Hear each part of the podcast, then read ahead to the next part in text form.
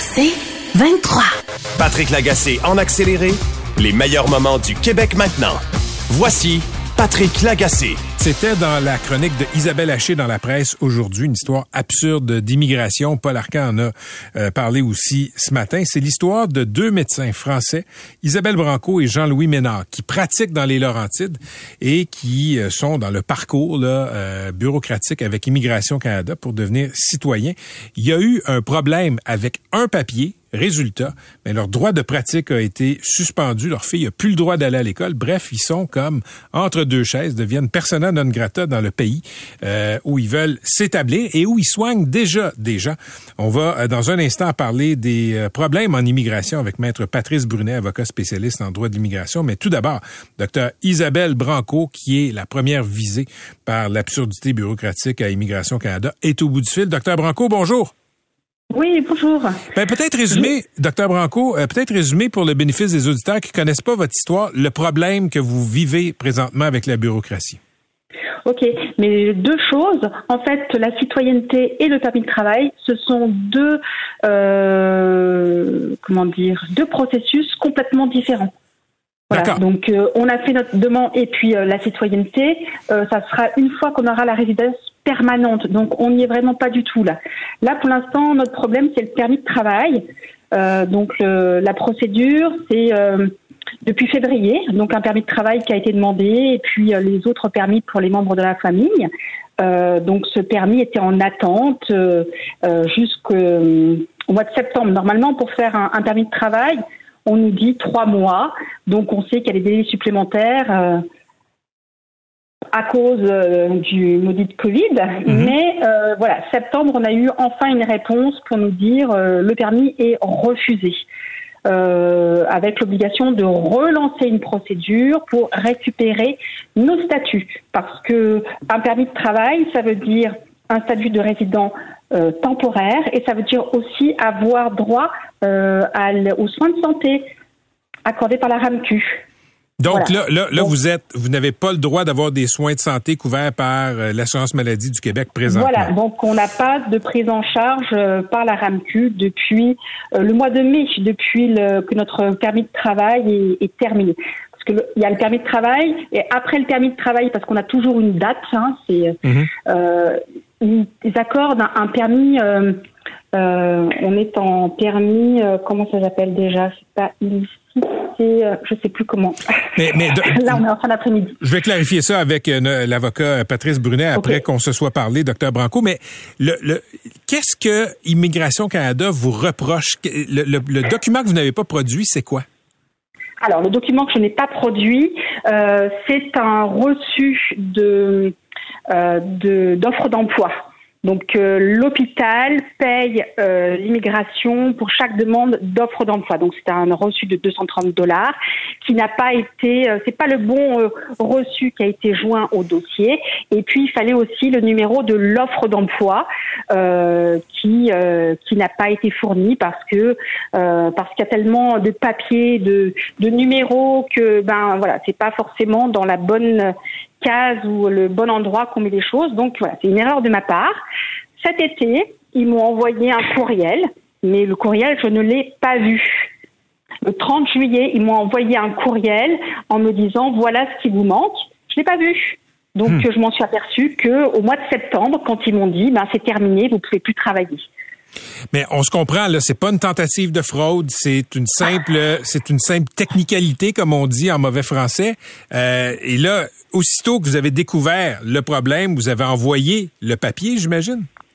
Alors, c'est pas si simple que ça. Moi, je n'ai pas pu le faire parce que, étant donné qu'il y a un refus sur mon dossier, le portail pour le dossier présenté est bloqué. Donc on ne peut plus présenter de documents. Donc je suis passée par euh, la, hum, le bureau de la députée et puis le 6 de Laurentide et euh, voilà, à nous trois on est arrivés à fournir les documents nécessaires. Ça a été fourni euh, mi-décembre, mi-septembre, pardon.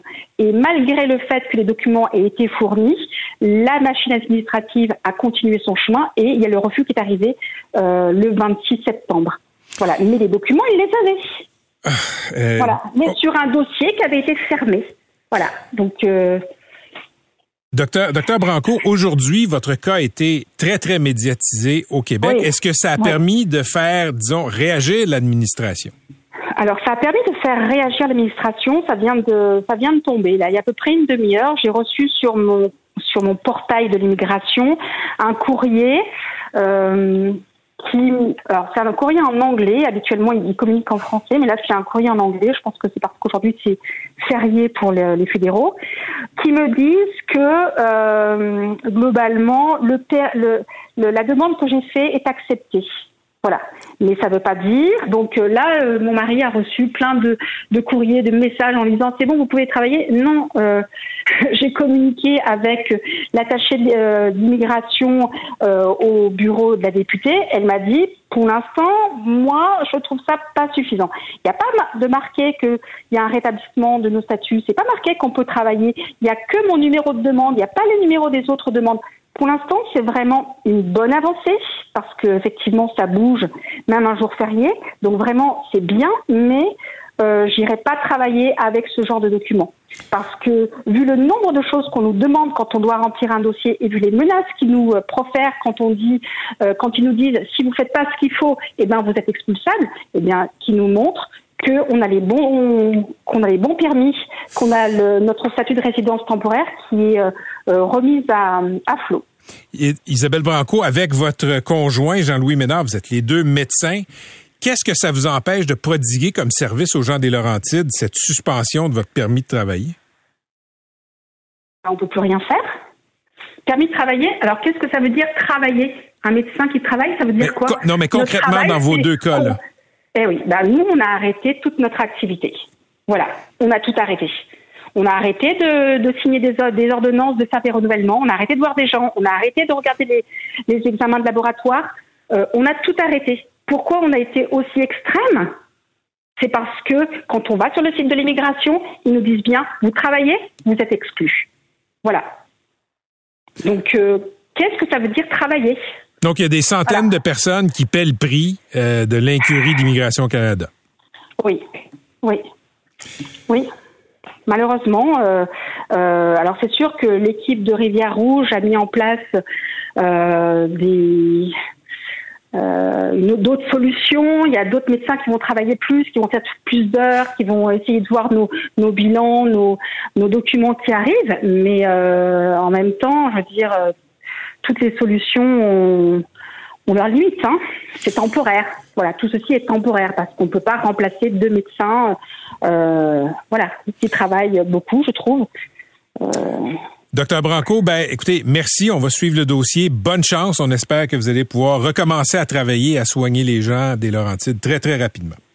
Merci à vous. Merci, au revoir. C'était docteur Isabelle Branco, conjointe de Jean-Louis Ménard, deux médecins d'origine française qui pratiquent dans les Laurentides. Vous l'avez entendu, un papier mal fourni, pas fourni au bon moment, courriel perdu, pas lu, etc. Et là, bang, peuvent plus euh, pratiquer. Vous écoutez Patrick Lagacé en accéléré. Je me tourne maintenant vers Maître Patrice Brunet en studio. Il est avocat spécialiste en droit de l'immigration. Maître Brunet, bonjour. Bonjour. Euh, pour vous, c'est votre quotidien, j'imagine, ça? oui, malheureusement, c'est notre quotidien depuis plusieurs années. Euh, on ne peut pas imaginer euh, qu'un citoyen canadien aille faire une demande de passeport, demande de carte d'assurance maladie, puis il lui manque un document, puis on lui dit qu'il n'est pas couvert. Malheureusement, les travailleurs étrangers sont soumis à ce système-là qui fonctionne très mal. On parle d'un document qui n'a pas été fourni à temps. Pourtant, l'agent d'immigration a tout ce qu'il faut, euh, l'adresse courriel, euh, le numéro de téléphone pour faire un rappel. Euh, on va dire souvent qu'ils n'ont pas le temps de le faire, mais pourquoi pas? Euh, étant donné que la, la conséquence est justement une perte de statut et, et possiblement que la pauvre docteur Branco, pour qui j'ai beaucoup de compassion, euh, doivent retourner dans son pays, ça n'a pas d'allure. C'est pas... pas la première fois que j'entends parler de malentendus comme ça dans des dossiers d'immigration, des papiers qui se perdent, un courriel qui n'a pas été lu, etc. Et là, bang, c'est presque la, la peine capitale. Et j'ai l'impression que tout se déroule par lettre, par fax, par courriel. Quelqu'un qui prend un téléphone à un moment donné puis qui appelle les gens qui sont en attente de statut? Non, ben je le vois pas. Dans mon métier, je vois pas de téléphone qui sonne euh, pour euh, Immigration Canada pour des pour des euh, pour des cas pareils. Il y a un courriel, il y a un portail. D'abord, tout est géré à travers un portail d'Immigration Canada. Il n'y a pas de bureau de service où on peut se déplacer, par exemple, avec Passeport Canada, où on peut aller voir quelqu'un pour qu'il puisse voir notre demande avant qu'elle soit qu'elle soit qu'elle soit traitée.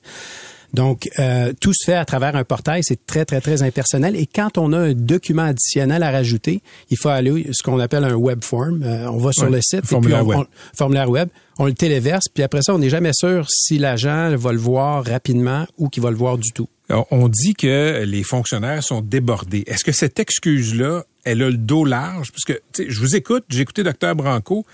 C'est le genre de situation dont l'administration se fout et c'est le genre de manque de flexibilité, j'ai l'impression, qui accommode beaucoup les gens qui sont au gouvernement fédéral. Je pense que le gouvernement fédéral est débordé depuis des années. Il y a une demande de Même renouvellement.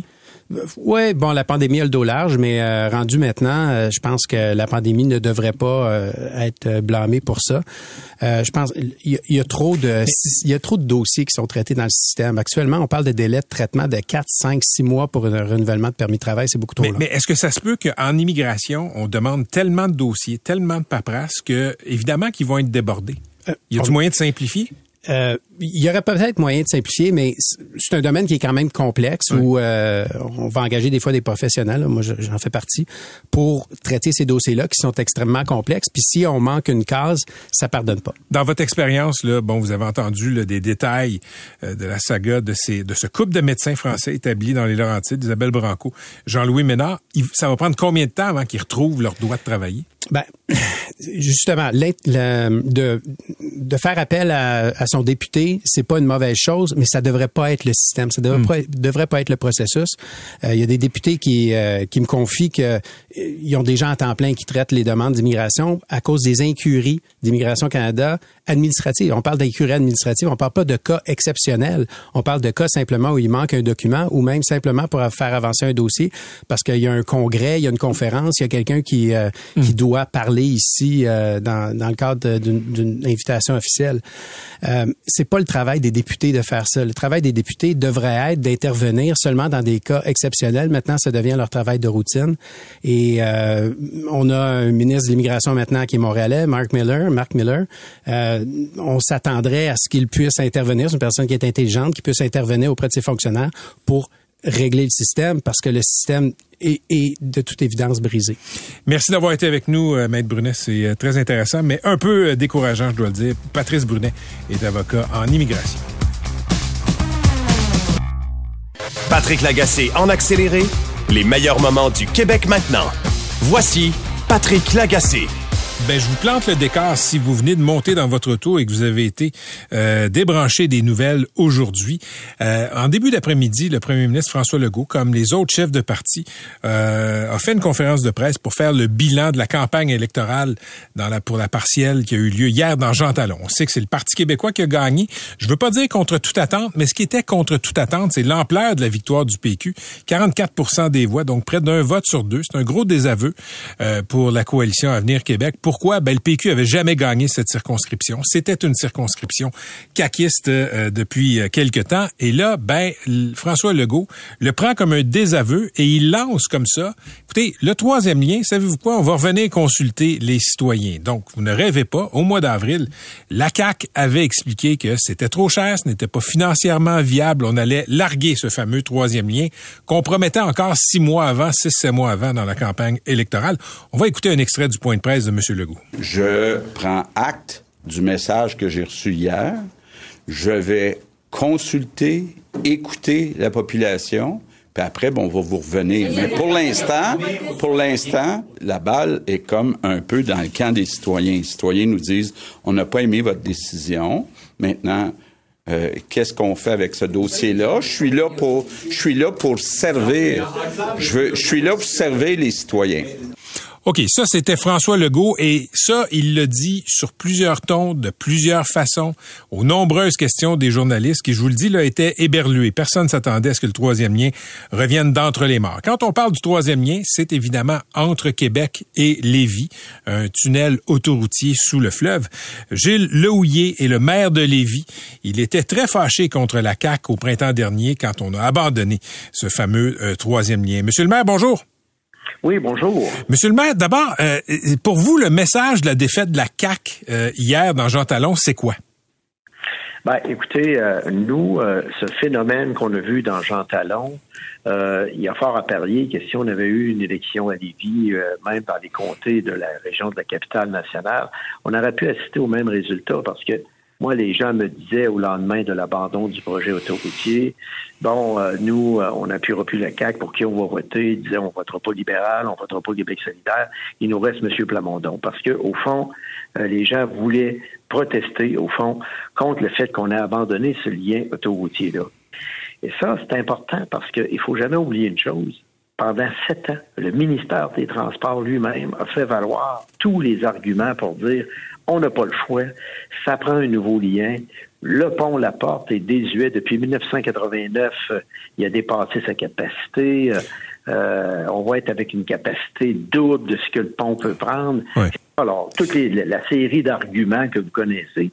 Mais monsieur, le maire, monsieur le maire, on, va arriver aux arguments pour et contre, mais je, veux, qu'on continue à décortiquer, vous et moi, le, vote de protestation, OK? Vous me dites que c'est un message qui est envoyé à la CAQ parce que bien des gens qui n'étaient pas contents euh, qu'on ait abandonné le troisième lien au mois, au mois d'avril. Expliquez-moi quelque chose là que je comprends pas. Ils ont, les gens ont voté massivement pour le PQ qui est contre le troisième lien. OK. Oui, effectivement, mais c'est un vote de protestation parce que au fond, il n'y a pas de partis politiques actuellement euh, qui sont euh, porte-étendard très fort en faveur euh, d'un lien autoroutier entre les deux rives. Alors donc, le fait est qu'actuellement, au niveau des autres leaders qui ressortent du rang, c'est M. Plamondon qui ressort du rang. Donc là, les gens étaient vraiment embêtés. Moi, je vous parle pour les mmh, mmh. au lendemain de l'annonce. Alors, est-ce que ça a eu, jusqu'à quel point ça a eu un effet dans Jean Talon? Moi, avec un score aussi fort pour le Parti québécois, il y a un signal qui a été lancé par rapport au lien autoroutier. Ça m'apparaît très clair parce que nous, on avait un sondage, le dernier de la firme Léger de juillet 2022. On avait 2000 échantillonnages, c'était. Très fort. Et même dans Jean Talon, il y a une majorité des gens qui étaient en faveur du tunnel autoroutier. Donc, il faut euh, 56 là, dans Jean Talon, c'était un des scores les plus faibles, mais c'était quand même assez élevé. Donc, à partir de ce moment-là, c'est sûr que ça laisse des traces, d'autant plus que pendant sept ans, il y a eu deux élections. Parce que quand on dit la balle est dans le camp des citoyens, ben, ça fait longtemps que les citoyens ont répondu à la question. Il y a eu deux élections. OK. Il y, a, eu deux élections, mais là, le PM dit, écoutez, on va aller, euh, on va aller les consulter. Il n'a pas dit comment, par contre. Pour vous, là, la meilleure façon de consulter les citoyens dans la région de Québec, c'est quoi? Ben, écoutez, euh, les consultations ont été faites pendant deux élections. Alors moi, euh, la seule chose que je vois, c'est qu'on avait un réseau express de la capitale dans la région de Québec. Vous vous souvenez, il y avait quatre ingrédients là-dedans. Le tunnel Québec-Lévis, autoroutier, il y avait le tramway, les voies réservées et l'interconnexion entre les deux rives. Ça, tout le monde a dit, wow, super, enfin, on a un consensus hmm. autour d'un projet. Les gens n'ont pas compris pourquoi l'élément central de la CAC, parce qu'au fond, les autres projets dont je viens de vous parler, les trois autres ingrédients, ça, c'était pas la tasse de thé de la CAC. Leur engagement numéro un, c'était le lien autoroutier. Alors, alors que c'est celui-là qu'on a abandonné. Alors, c'est là que les citoyens euh, comprennent plus rien. Puis il faut pas oublier que la promotion a été faite par le ministère des Transports. Alors, si vous, on vous dit, vous êtes le ministère ultime qui prenait les décisions, on vous dit, écoutez, c'est une nécessité absolue d'avoir un lien autoroutier, ben, les gens, ils y croient. Et il y a deux citoyens sur trois qui adhèrent à ça actuellement. Mais monsieur, monsieur Lehouillier, euh, ça fait deux fois que vous me dites que le ministère des Transports est, en faveur de ça, OK? Et, quand Geneviève Guilbeault, ministre des Transports, a annoncé la mort du troisième lien autoroutier, je la cite, elle a dit, on n'a pas de données qui justifieraient l'implantation d'un tunnel autoroutier entre les deux rives. Quand vous dites que le ministère militait pour ça, est-ce que le ministère avait des chiffres qui montraient que c'était la meilleure façon de faire? Ben, ce que le ministère euh, avait sorti, c'est des documents, euh, par exemple, pour dire que le pont La Porte a atteint sa capacité maximale depuis 1989. Ça, ça veut pas dire que la solution est un troisième lien en tout respect. Ben, euh, oui, sauf que en plus, on a le fer à cheval entre les deux rives, donc c'est 26 kilomètres. Et à l'époque, ce que, le ministère des Transports disait, on ne sera pas capable de faire le transport modal vers le transport en commun parce que 26 kilomètres pour aller rejoindre le pont, c'est trop long. Alors, il faut avoir un lien direct entre les deux rives. Et c'est là qu'est arrivée l'idée euh, d'avoir un réseau express de la capitale qui comprenait un lien autoroutier incluant du transport en commun pour relier les deux rives en 10 minutes. C'était ça la stratégie, c'était ça la game qui avait été amenée. Et là, tout le monde a dit, ça, c'est super. Puis nous, avec le tramway dans l'ouest de la ville, euh, on avait notre interconnexion entre les deux rives, là, euh, où euh, nos lignes de transport auraient eu des voies réservées, pieds d'embarquement pour le tramway. Donc, tout était beau. Tout fonctionnait et on s'est dit, ben voilà le projet d'ensemble qu'on va mettre de l'avant. Alors, le fait est que le problème, c'est sommes-nous capables de planifier de grands projets aujourd'hui? C'est la question qu'il faut se poser parce que regardez, là, le tramway n'est pas plus en santé actuellement dans la région. Là, ah, c'est compliqué, c'est difficile et on dirait qu'on n'aboutit à rien. Question pour vous. Le PM, là, quand il a, euh, au printemps dernier, quand il a justifié la décision de retirer le troisième lien, il a dit, écoutez, financièrement, c'est plus viable. On le sait, là, la facture, c'était plusieurs milliards, puis on n'avait même pas creusé encore. Pour vous, Monsieur le maire, à combien de milliards, c'est trop de milliards, le troisième lien? Ben, écoutez, euh, on n'a pas eu de chiffre. On n'a pas eu de chiffre, mais on a une idée. Là. On était à 8 milliards à un moment donné. Oui, mais si on, était, on était 7-8 milliards euh, de dollars, ben, à ce moment-là, c'est au gouvernement à faire les présentations qui s'imposent. Mais je, mais je vous pose la question à vous, Monsieur le maire. À combien de milliards c'est trop? Vous êtes un contribuable comme moi, comme les gens qui nous écoutent. Ben, écoutez, moi, je vais vous dire une chose. On entend, on entend dire que le tramway va être à peu près à 8 milliards. Est-ce que c'est assez? Est-ce que c'est suffisant? Est-ce que c'est haut? Je suis pas en mesure de répondre à cette question. Je, vous promets que si je fais une entrevue sur le tramway, sur le tramway, je vais vous poser la question. Mais je vous pose la question à vous. À combien de milliards c'est trop puis que vous vous dites, ouais, c'est peut-être pas viable? Ben moi, si on faisait un tunnel entre les deux rives, euh, incluant du transport en commun, pour une somme d'environ 7 à 8 milliards, hmm. Je trouve que compte tenu des enjeux d'avenir pour la région et compte tenu qu'on est en rattrapage, là, c'est, c'est pas là, euh, on est en rattrapage depuis 1989, ben moi, j'estime que c'est pas exagéré, compte tenu du fait que nous, à Lévis en particulier, euh, Québec, la même chose, avec ce qui s'en vient de la construction navale, 13 euh, milliards de contrats, ça va être l'équivalent de l'aérospatiale, le boom économique, il est incroyable à Lévis et à Québec là, actuellement. OK, je veux vous entendre. Je veux vous entendre sur autre chose, OK? Le PM a déjà dit euh, qu'il n'acceptait pas de se faire traiter de menteur. Parce qu'il y a beaucoup de gens qui ne croyaient pas son gouvernement au printemps euh, quand on a invoqué des nouvelles études qui disaient que, bon, c'est plus financièrement viable de faire un troisième lien. Il a, il a été très passionné quand il disait, j'accepterai pas de me faire dire que j'ai menti là-dessus. Est-ce que vous pensez qu'il a menti là-dessus? Moi, ce que je pense, c'est que les études de 2020, vous vous souvenez des études là, qui, où on disait c'est plus justifié d'avoir un hmm. tunnel autoroutier, là? je pense que ces études-là avaient aucune valeur. Qu'est-ce que, pourquoi elles n'avaient aucune valeur?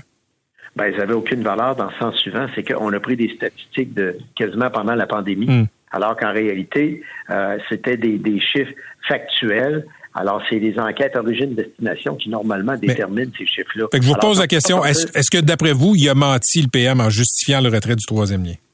Non, il a changé d'idée. OK. Dernière question pour vous. Carrément. Il a changé d'idée. Il a changé d'idée. Et moi, ce que, ce que je peux vous affirmer aujourd'hui, et je le dis, je suis convaincu que c'est euh, sous l'influence euh, de certains ministres. Parce que moi, j'ai la conviction profonde, et je vous le dis là, très honnêtement, j'ai la conviction profonde que tous les ministres de la région de Québec étaient en faveur du, lien autoroutier. En tout, cas, il, en tout cas, il l'était pendant la campagne. Et, et qui sont restés surpris de cette décision hâtive. Et moi, je n'ai jamais vu une décision où on annonce le lundi, on, on indique le lundi qu'on a fait au projet sans discussion, mais c'est annoncé officiellement le jeudi. Donc, nous, on a reçu la nouvelle en disant ah, c'est bizarre, on n'a pas été consulté, qu'il n'y ait rien qui se soit passé, et soudainement, on abandonne le projet. Alors, moi, je pense que c'est une erreur d'avoir retiré ce hmm. projet-là du réseau Express de la capitale. En, terminant, dernière question, Monsieur le maire euh, de Lévis. Euh, il y a plein d'experts universitaires en mobilité qui sont sortis au fil des mois, des années pour dire là, c'est pas un bon projet. Euh, Université Laval, HEC, Polytechnique, Sherbrooke, UCAM. Y a-tu un expert qui a dit c'est une bonne idée que vous pouvez me citer? Euh, non, mais en même temps, les experts que vous citez, regardez toutes les études qu'ils ont faites, il n'y a aucune étude qui vient démontrer euh, qu'on n'a pas besoin d'un tunnel autoroutier entre les deux rives. Je m'excuse. Les autres, ils partent avec des généralités, euh, donc, et ils en viennent à des conclusions. C'est tout. Alors, c'est pas une expertise qui est très, qui est très, qui est très chère. Par contre, le ministère des Transports jusqu'à récemment, jusqu'à euh, jusqu'à ce que le gouvernement annonce son retrait. Alors donc, euh, a toujours soutenu que c'était justifié et qu'on était plus en rattrapage dans la grande région de Québec et qu'il fallait avoir un bypass comme toutes les régions. Alors donc, l'argument des experts, des arguments des experts, qu'est-ce que ça vaut finalement? C'est pas des études précises sur euh, le lien Québec-Lévis. Tu sais, on parle de généralité, puis on dit dans l'ensemble, c'est ça. Bon, alors, euh, et puis pour moi, euh, ça n'a pas, pas la même valeur que si c'est le ministère des Transports qui fait ces études-là. Donc moi, le chaînon manquant, c'est qu'on aurait dû compléter les études comme il se doit sur le lien autoroutier et nous démontrer noir sur blanc que le lien autoroutier n'est pas justifié au niveau du ministère des Transports. Je l'aurais peut-être accepté, mais c'est pas ça qu'on a fait. Très bien. Merci beaucoup, M. Monsieur le maire.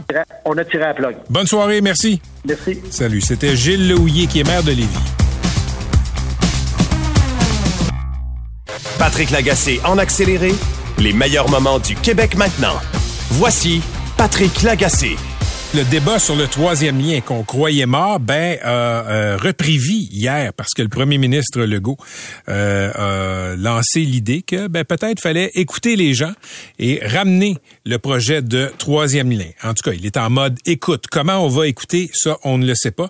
Mais c'était sa réponse à la défaite électorale de son parti dans l'élection partielle dans Jean Talon. Gabriel Nadeau-Dubois, pardon, est le co-porte-parole de Québec solidaire. Monsieur Nadeau-Dubois, bonjour. Bonjour, Monsieur Lagacé. Donc, euh, d'abord, euh, est-ce que dans les couloirs de l'Assemblée nationale, est-ce qu'il y avait des bruits qui pointaient vers peut-être euh, un, troisième, loin, troisième lien 2.0? Non, il y avait, il y avait pas de bruit, même pas de murmure. tout le monde est tombé en bas de sa chaise hier. Pour l'anecdote, moi, je, je m'en allais en période des questions. Je traverse un groupe de journalistes et là, on me met un micro sous le nez caméra dans le visage. On me dit, Monsieur Nadeau-Dubois, Monsieur Nadeau-Dubois, le projet de troisième lien est relancé. Et là, je me dis, ben voyons donc, euh, ça se peut pas. Euh, c'est comme ça que je l'ai appris. Personne n'avait vu venir ce retournement de situation-là. Et c'est c'est profondément inquiétant. Là. C'est un projet qui avait été enterré pour des bonnes raisons. Et là, ça prend l'élection d'un député d'un autre parti que la CAQ dans la région de Québec pour que tout d'un coup, on relance un projet de 10 milliards de dollars. C'est étourdissant. Mais ça pose quand même la question de la consultation. Quand est-ce qu'on consulte? Quand est-ce qu'on consulte pas? C'est vrai pour le municipal, c'est vrai pour le provincial. Mhm. Le PM dit, on va consulter les gens. Je vous pose la question, qu'est-ce qu'il y a de mal à consulter les gens? Il n'y a rien de mal à consulter les gens. Le problème, c'est que M. Legault a la consultation à géométrie variable il n'a pas consulté grand monde à part Radio X là, avant de le promettre dans un premier temps, le troisième lien. Qu'est-ce que vous voulez dire? ben, c'est-à-dire que c'est pas un projet qui a fait l'objet au départ d'une consultation citoyenne. Tout ça a commencé par une campagne dans certaines radios privées de Québec. Ensuite, quand François Legault a renié sa promesse au printemps dernier, il n'avait même pas consulté ses propres députés avant de le faire. Et là, au lendemain d'une élection partielle où c'est vrai, il a connu une défaite, eh bien là, tout d'un coup, on veut consulter. Il n'y a pas de cohérence. Moi, je pense qu'on peut être humble, on peut admettre ses erreurs, on peut entendre un message qui vient d'une élection, on peut consulter, mais, mais la cohérence, le fait d'avoir une vision, des idées, ça, ça ne devrait pas être optionnel en politique. Et dans le cas du troisième lien, on a promis quelque chose, on l'a dépromis, là, on le repromet à moitié. C'est pas de l'écoute, là c'est de l'improvisation complète. Vous passez une partie de votre semaine à Québec. C'est un coin que vous connaissez mieux que moi. Là. Oui. Euh, S'il y avait un référendum dans la région euh, métropolitaine de recensement de Québec, là, 44 municipalités, d'après vous, est-ce que le résultat d'un référendum sur le troisième lien, ce serait oui ou ce serait non?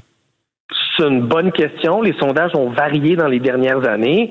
Et ça dépend à qui on le demande. Si on le demande aux gens de Lévis, on va avoir une réponse. Si on le demande aux gens des quartiers centraux de Québec qui auraient vu se déverser des milliers de voitures par jour de plus dans leur rue, je pense qu'on aurait une autre réponse. Euh, c'est un débat qui est complexe, qui concerne bien sûr les gens de Québec, bien sûr les gens de la région de Québec, mais qui concerne aussi les Québécois et les Québécois, parce que le 10 milliards de dollars, là, ce ne sont pas juste des taxes et des impôts de Chaudière-Appalaches. Ça va être des taxes et des impôts de tout le monde. Donc, un débat qui dépasse les frontières de la ville puis de la région de Québec. Euh, et euh, c'est normal que ce soit discuté à travers le Québec. Oui, mais c'est vrai que bon, tout, le monde va le payer, ça, euh, c'est clair. Sauf que il me semble que c'est très populaire quand même dans la région de Québec. Je veux dire, les partis qui l'ont promis, ben d'habitude, ils ont eu du succès aux urnes, puis la CAC est une preuve de ça. Ben, ça dépend où. Dans la ville de Québec, ça fait quand même plusieurs maires là, qui euh, s'opposent ou en tout cas sont très, très, très dubitatifs du projet. C'était le cas de M. Labombe. C'est le, c'est le cas de M. Marchand également. Des politiciens qui ont été élus démocratiquement et qui faisaient pas du troisième lien leur, leur étendard. C'est, c'est le moins qu'on puisse dire. Il y a deux députés à Québec, de Québec solidaire, qui ont été élus en faisant campagne explicitement contre le troisième lien. Donc pour moi, le portrait, il est beaucoup plus compliqué que ça. C'est pas vrai que tout le monde à Québec est pour ce projet-là. Si c'était le cas, il aurait été réalisé il y a longtemps. Mais, mais je, vous disais tantôt, M. Nadeau-Dubois, que ça pose la question de la consultation. On le voit dans des arrondissements à Montréal, là, euh, sur, les pistes cyclables. On le voit à Québec pour le troisième lien. D'après vous, là, quand est-ce qu'il faut consulter, puis quand est-ce qu'il faut juste trancher comme élu? Moi, je pense que c'est du cas par cas. Je pense qu'il faut consulter en tout cas le plus de fois possible. Mais encore faut-il consulter sur quelque chose en particulier. Là, François Legault a lancé ça hier dans un point de presse, mais il va consulter sur quoi? Sur quelle version du projet? Il y en a eu sept. Est-ce qu'il va consulter sur un projet de transport en commun, sur un projet autoroutier, sur toutes ces options? Une vraie démarche de consultation, ça commence par une question claire. En ce moment, il y a de la confusion, mais il n'y a pas de question claire. OK, je veux qu'on parle un peu des résultats là, de l'élection partielle dans Jean Talon. OK, je vais vous donner les chiffres des trois dernières élections pour votre mhm. parti. 2019, 17% des voix. 2022 mhm. à l'élection générale, 23,6% des voix. Et là, euh, euh, avant-hier, 17,5, le score de Québec solidaire est retombé. Et c'était toujours le même candidat. Qu'est-ce qui, comment vous expliquez le fait que vous êtes stallé en bon québécois euh, auprès de l'électorat? Ben, dans Jean Talon, euh, la clé pour nous, c'était de faire sortir le vote des jeunes. Les jeunes votent moins en général dans les élections. Ils votent encore moins dans une élection partielle, euh, notamment, mais pas seulement parce qu'il n'y a pas de vote sur les campus. Et ce défi-là, on ne l'a pas relevé. selon nos premières informations, là, le taux de participation des jeunes est à peu près la moitié de celui des 65 ans et plus. Donc, on n'a pas réussi à faire sortir le vote des jeunes et ça explique, c'est pas la seule raison, hein, mais ça explique en partie le fait qu'on soit revenu à notre résultat euh, de 2019, qui était lui aussi une élection partielle. Pourquoi les vieux votent pas pour vous? Ça, c'est la question qu'il faut se poser à Québec solidaire. Comment ça se fait qu'on a de la misère à construire des ponts vers les autres générations? Mais c'est quoi votre théorie? Ben, je pense qu'il faut continuer euh, notre réflexion sur le sujet. On est en tournée en ce moment un peu partout au Québec. Euh, je pense qu'on a acquis une grande crédibilité sur la question de l'environnement, qui est un enjeu qui mobilise beaucoup les plus jeunes générations. Est-ce que c'est suffisant pour convaincre les, les plus âgés de voter pour nous? De toute évidence, ce ne l'est pas. Moi, j'ai pas la prétention d'avoir toutes les réponses.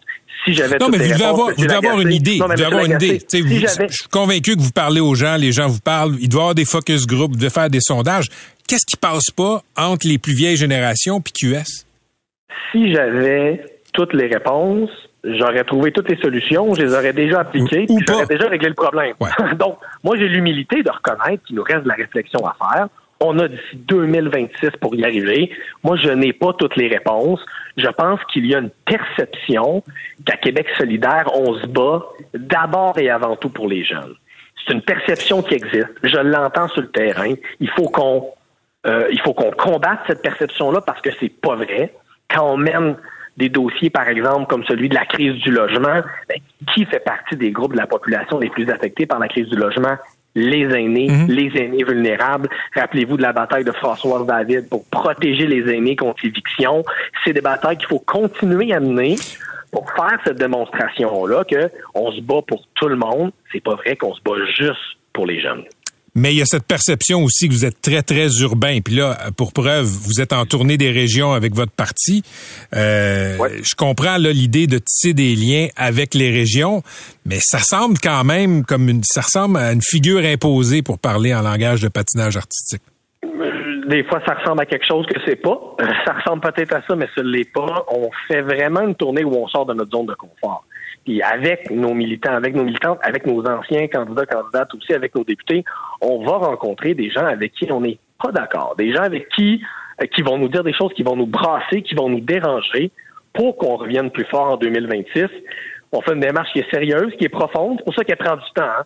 Si on avait voulu se débarrasser de cette tournée des régions, là, M. Lagassa, on aurait fait ça cet été, on aurait fait trois, quatre communiqués de presse, puis on aurait dit merci, bonsoir. C'est pas ça qu'on a fait. On fait une démarche sérieuse où on écoute les gens parce qu'on sait qu'il faut qu'on s'améliore. Euh, puis moi, je suis très fier de cette démarche-là qu'on fait avec nos députés et avec nos militants militantes. Merci d'avoir été avec nous, M. Nadeau-Dubois. Bonne soirée.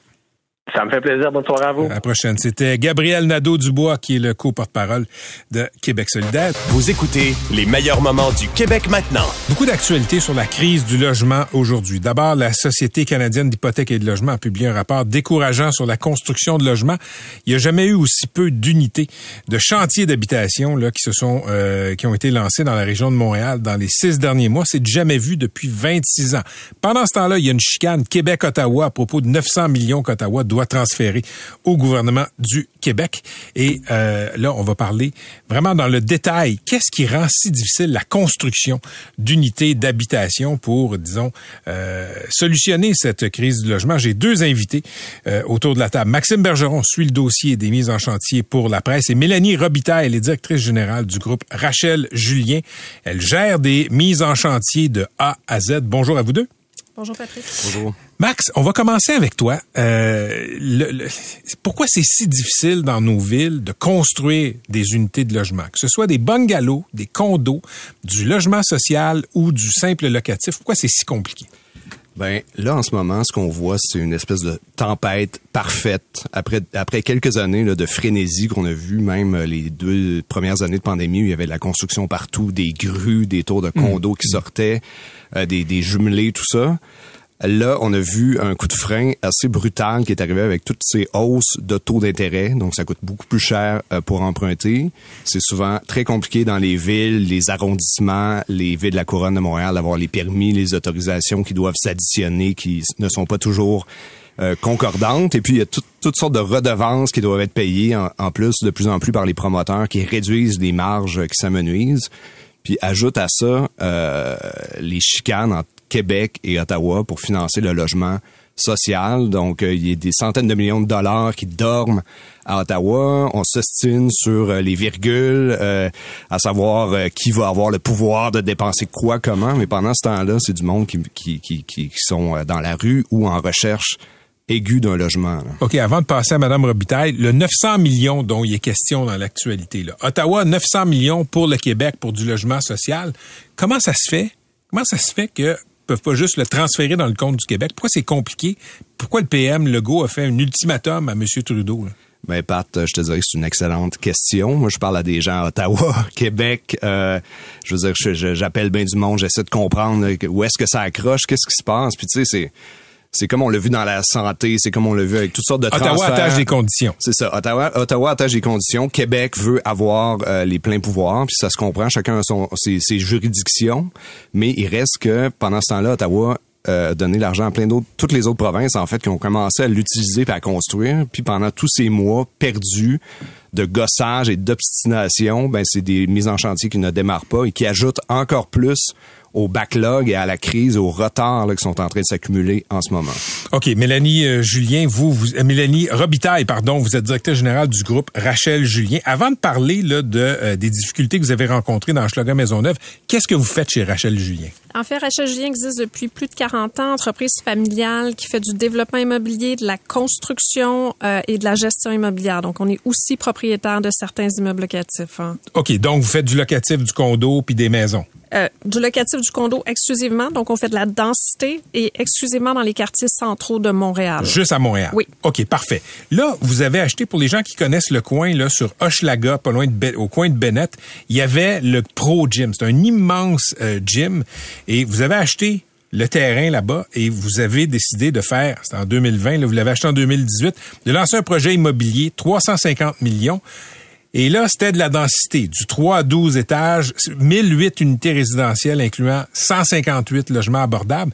Je pense que ça a été la croix et la bannière pour que ça se concrétise. Racontez à quel point ça a été difficile. OK. Donc, euh, long, long processus, ardu. Euh, le projet Canoë, c'est à peu près 1000 logements. C'est une épicerie, une CPE, une clinique médicale. On veut ça. On veut ça, euh, avec énormément de verdure. C'est un projet dont la densité était, la, la hauteur était entre 4 et 10 étages.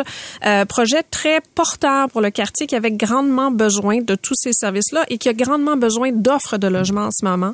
Euh, le projet, considérant l'endroit où il s'inscrivait, considérant qu'il était dans un quartier à la limite de l'industriel, euh, il ne fallait que 49 riverains pour pouvoir s'opposer à la réalisation du projet. Quand je, dis riverains, je veux dire voisins immédiats. Euh, nous, le projet s'inscrivait dans un quartier où, effectivement, il y avait une majorité d'industriels, mais on était devant des immeubles de condos qui étaient de plus faible hauteur.